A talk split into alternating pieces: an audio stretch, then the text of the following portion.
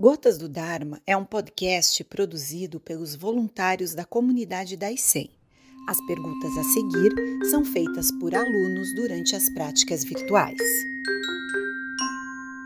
Monge Gensho, de que forma, através da prática, podemos lidar com a ansiedade e reforçar o amor próprio? Lidar com a ansiedade é relativamente fácil através da prática do zazen porque a prática do zazen propicia isso, de nos dar uma perspectiva sobre a vida, e essa perspectiva normalmente faz com que as coisas percam a importância que nós costumamos dar. E assim a ansiedade tende a diminuir fortemente, né? A ansiedade sobre o futuro, a preocupação com as coisas, ou com as perspectivas, ou o medo de morrer, tudo isso tende a diminuir muito com a prática do zazen. Mas aumentar o amor próprio é uma coisa bastante desnecessária, não é? Porque as pessoas já têm muito amor próprio, tanto que se preocupam com o amor próprio, né? Na verdade, nós temos dificuldade é esquecer de nós mesmos e nos dedicarmos aos outros, à comunidade, a compreender as necessidades alheias. De amor próprio, o mundo está cheio né? de autoestima.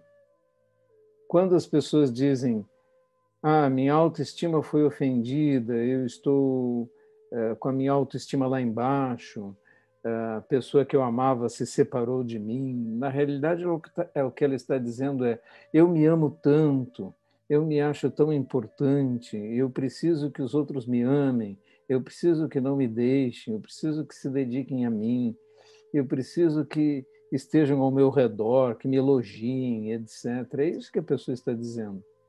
Não está dizendo que lhe falta autoestima, mas sim que a sua autoestima foi ferida porque a ela não se deu tanta atenção assim. É claro que esse assunto tem sua complexidade, muitos aspectos a serem observados, mas esse que eu estou chamando atenção é talvez o mais comum. Sensei, infelizmente me afastei da sanga por muitos meses e voltar é sempre tão difícil é possível se reencontrar? Não há problema nenhum, porque a comunidade não faz perguntas. Não pergunta por que você se afastou, não pergunta por que está aqui de volta. Você vai e volta quando quiser. A porta da comunidade, especialmente aqui no Zen no Daisen, está aberta. Você participa porque quer nada o prende aqui, nem seguimos as pessoas pedindo, venham praticar. Não fazemos isso. Mas não há nenhum programa no Daisen. Vamos atrás de quem não está vindo participar das reuniões. Isso não existe no Zen. Vem quem quer. E quando vem, a primeira coisa que a gente diz é fique sentado quieto aí 40 minutos, né? E é claro que a, o pensamento mais lógico é: vou a uma reunião, me dou um chá de cadeira de 40 minutos para começar. É isso mesmo. Porque, na verdade, é como subir a montanha para tentar falar com o mestre. Né? O mestre não, não desce a montanha para procurar discípulos, ele está lá. Vai lá procurá-lo e tentar aprender quem quer. E o Zen é para quem quer se esforçar. Gensho Sensei, o senhor poderia compartilhar conosco as transformações de comportamento e visão de mundo que ocorreram na sua vida antes de conhecer o Zen e no tempo atual como Sensei?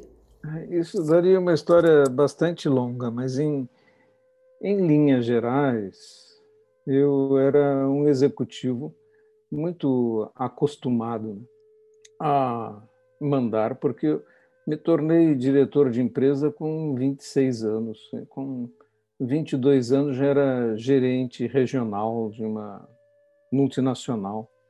Eu me lembro de quando estava no mosteiro no Japão, o monge Shudo se queixar que os monges, mesmo japoneses, chegavam lá sem saber pegar numa vassoura, que as pessoas não sabiam nem varrer, né? Bom, eu já tinha varrido um pouco, mas também tinha sido num mosteiro no, nos Estados Unidos. Mas é, qual é a razão? A razão é que a minha vida era uma vida de privilégio. Né? Eu nunca tinha precisado varrer o chão, porque havia o gerente de manutenção, havia o chefe dos faxineiros, etc. Ou qualquer coisa assim. Então, essa preocupação não passava pela minha cabeça. E quando nós vivemos vidas de privilégio, nós nos acostumamos com elas com grande facilidade. Assim como nos acostumamos a ganhar dinheiro, a viajar e achar tudo natural como se nos fosse devido. Né? Então, à medida que eu me tornei monge, vi que as coisas mudaram bastante. Porque num mosteiro, por exemplo, as tarefas são divididas. Um dia você limpa os banheiros, no outro dia você faz outra coisa. Todos os dias você varre, sem dúvida.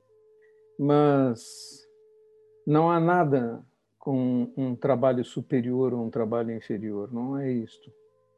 E as perspectivas de vida mudam muito, esse é um ponto a, a ser ressaltado. Do outro lado, a vida de um executivo é cheia de ansiedade, preocupações, competições, etc.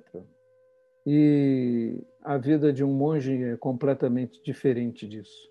Mas não quer dizer que é uma vida sem trabalho.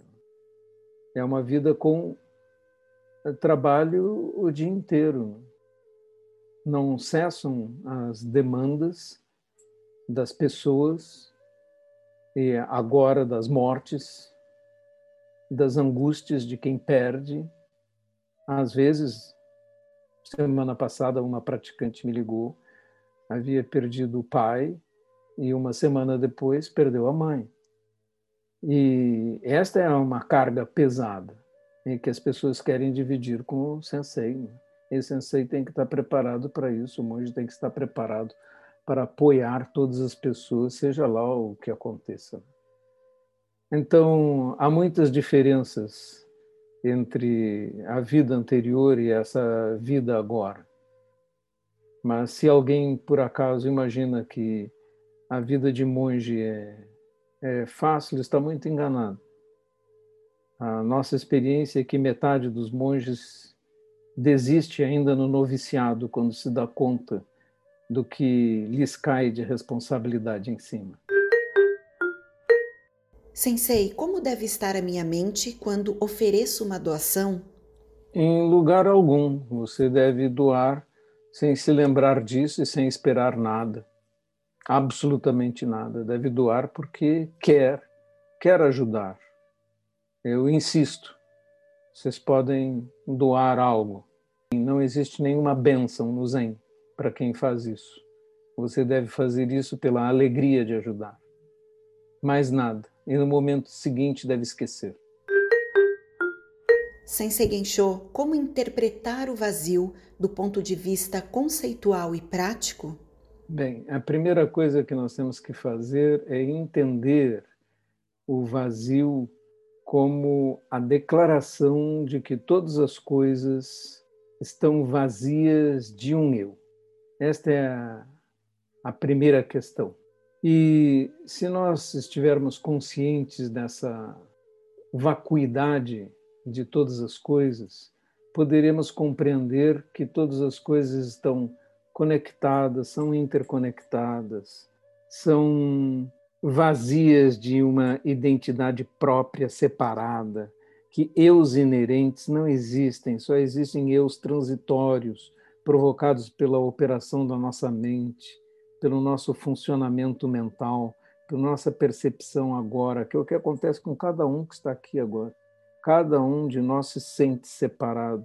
E essa é uma ilusão provocada por nossa própria manifestação kármica entender, compreender o vazio é compreender que você é todas as coisas que pertence, que sua verdadeira natureza é oceano e não onda, que é atmosfera, não redemoinho, que é céu, não nuvens ou tempestades ou chuva. Você enxerga a sua existência unificada com todo o universo, as questões como nascimento e morte instantaneamente desaparecem. Quando você vê o vazio dos agregados, nós somos constituídos de agregados. Se vemos o vazio dos agregados, promete o Sutra do Coração, toda a agonia e sofrimento desaparecem. Isso, de certa maneira, remete à nossa primeira pergunta, que era sobre a questão de amor próprio ou autoestima.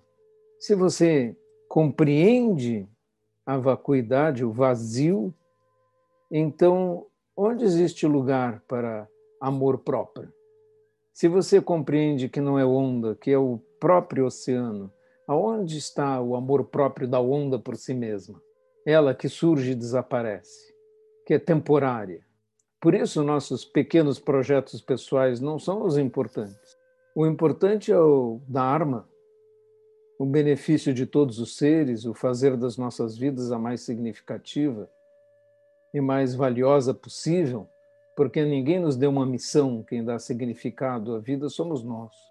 E é assim que nós podemos, compreendendo conceitualmente o vazio, transformá-lo em prática. Trata-se da prática de esquecer de si mesmo. Por isso, Dogen disse que estudar o Zen é estudar a si mesmo. Estudar a si mesmo é esquecer de si mesmo esquecer de si mesmo é ser iluminado pela miríade de todas as coisas. Porque enquanto não esquecemos de nós, enquanto pensamos em nós, nosso projeto, nossa opinião, o que nós pensamos, achamos e tudo mais, então não estamos integrados com a unicidade de todas as coisas, não enxergamos o vazio e estamos enxergando a nós mesmos como indivíduos. Por isso, a perdição nossa, é nosso, nossa crença em um eu sólido. Não é que devamos aniquilar o eu ou matar o eu, isso não tem sentido. Precisamos do eu para transitar aqui nessa vida, mas ele é mero instrumento. Ele não é uma realidade em si mesmo. Ele é como uma bolha de sabão, surge e desaparece. Sensei, a descoberta do zazen me fez perceber o medo e a presença forte do ego. Tentar ter controle e certeza das coisas através de opiniões, conceitos e ideias é um impedimento para a percepção da realidade? Quem é que tenta ter controle? Quem é que quer ter certeza? Quem é que quer ter opiniões, conceitos, ideias? Quem é? É um eu que é, como acabamos de falar, uma ilusão construída. Se é uma ilusão construída, não há nenhum sentido em tentar controlar, ter certeza, saber as coisas, ter opiniões. Não há nenhum sentido nisso. Isto é nossa perdição dentro da ilusão. Porque acreditamos na ilusão, nos perdemos nela. Sensei Gensho, poderia dizer então que o vazio corresponde à possibilidade absoluta de ausência de formas e limites? A tradução do sânscrito de vazio é sem limites, sem limitações, sem, sem bordas, sem fronteiras. O vazio tem intrinsecamente a possibilidade de todas as manifestações todas elas existem e constituem o próprio vazio. Na realidade, a frase do Zen e do budismo para isso é: o vazio é as formas. As formas são o vazio. Vazio nada mais é do que forma, forma nada mais é do que vazio. Se entenderem isso com clareza, a maioria das barreiras cai à sua frente.